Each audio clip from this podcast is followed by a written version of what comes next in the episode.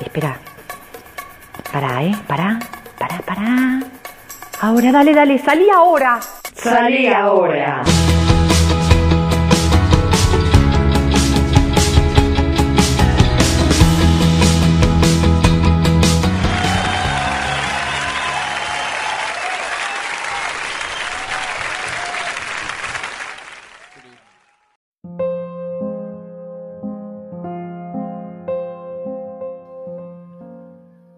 Saludos, ¿cómo están? Amigos, amigas, bienvenidos nuevamente a este espacio que preparo para ustedes cada semana. ¿Cómo están? ¿Cómo van llevando la continuidad de esta pandemia, de este aislamiento social? Espero que, que sigan bien, cuidándose en esta etapa tan extraña de nuestras vidas, ¿no? Este año tan complejo que nos demanda tanto a todas, a todos.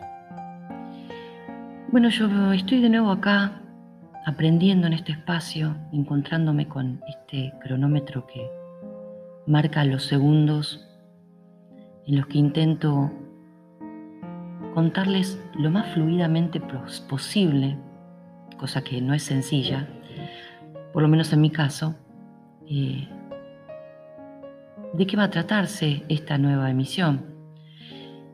Eh, además de darles, por supuesto, un, cálido recibimiento otra vez en este espacio. Eh, y digo que no es fácil porque creo que vivimos en una etapa de la historia de este mundo, ¿no? Tan veloz, que nos demanda tanto,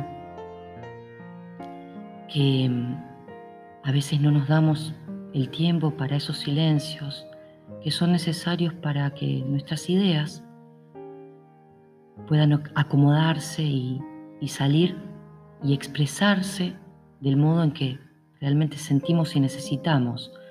Esas imágenes yo siento que se agolpan a veces en mi mente y, llegan hasta ahogarme, ¿no? Hasta lograr que, que me calle, que mi lengua se trabe y no pueda seguir hablando. Así que este espacio es también una forma de, exorcizar esos demonios que no me permiten darme a los demás como quiero. Y ustedes me lo posibilitan. Así que estoy enormemente agradecida.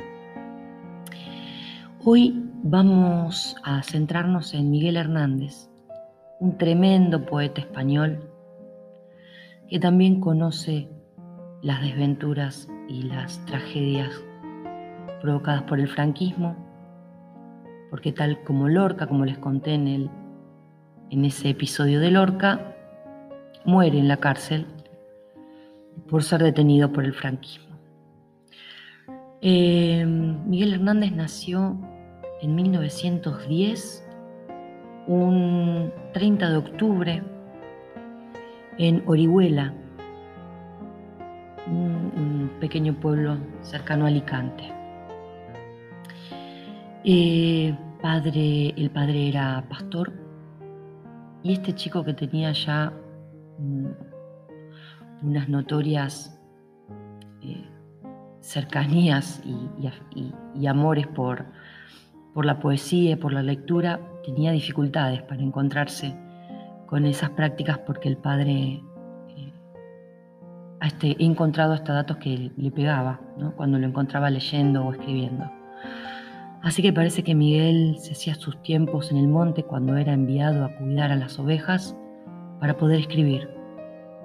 Bueno, su vida tiene un montón de, situaciones que podríamos acá rescatar, pero eh, harían muy largas estas, estas emisiones y yo prefiero que sean breves para que ustedes se centren más en la importancia de, lo poético, de aquello que, que simplemente yo soy mediadora, lo leo, lo leo con mi mayor amor y con, con mi, mi mayor compromiso en esas palabras que saco de mí al poder leer estas obras destacables ¿no? de, estos, estos artistas. Em, Miguel murió en la cárcel a pesar de que había sido mm, directamente eh, enviado a, a la pena de muerte, luego pudieron convertir esa condena en cadena perpetua, pero la tuberculosis lo mató en la cárcel. Eh, era joven, era muy joven y este fue otro poeta que se perdió por la locura, ¿no? Murió apenas a los 31 años. Muy bien, vamos a dejar por acá entonces estos breves datos de Miguel Hernández. Voy a agradecerles nuevamente que estén por acá y voy a dejarlos con Me sobra corazón del enorme poeta Miguel Hernández.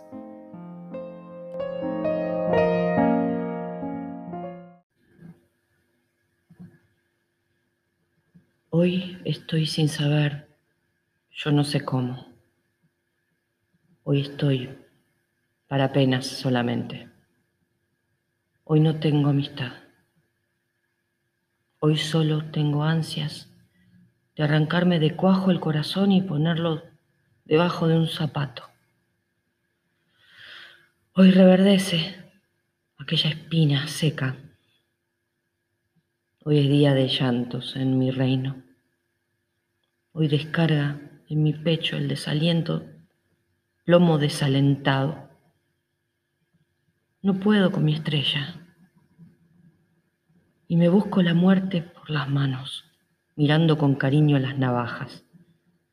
Y recuerdo aquel hacha compañera y pienso en los más altos campanarios para un salto mortal, serenamente. Si no fuera, ¿por qué? No sé por qué. Mi corazón escribiría una postrera carta, una carta que llevo allí, metida, Haría un tintero de mi corazón, una fuente de sílabas, de adioses y regalos. Y ahí te quedas, al mundo le diría. Yo nací en mala luna. Tengo la pena de una sola pena, que vale más que toda la alegría. Un amor me ha dejado con los brazos caídos y no puedo tenderlos hacia más. ¿No veis mi boca qué desengañada, qué inconformes mis ojos? Cuanto más me contemplo, más me aflijo. Cortar este dolor. ¿Con qué tijeras? Ayer, mañana, hoy, padeciendo por todo, mi corazón, pecera melancólica, penal de ruiseñores moribundos. Me sobra corazón. Hoy descorazonarme, yo, el más corazonado de los hombres, y por el más, también el más amargo. No sé por qué, no sé por qué ni cómo me perdono la vida cada día.